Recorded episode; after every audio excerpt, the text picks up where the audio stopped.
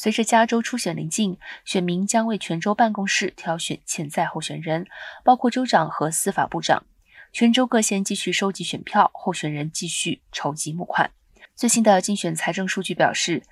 在州长竞选中，加文纽森在本次的选举周期中，至今已经筹集近一千万的美元。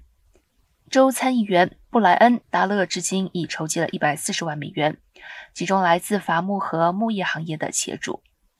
迈克尔·谢伦伯格通过包括科技、房地产和金融高管在内多项最高筹集达到了九十九万五千美元。根据政治数据公司的选票追踪器，在发出超过两千两百万张选票中，有一百七十万张有票选票被击毁，占约百分之八。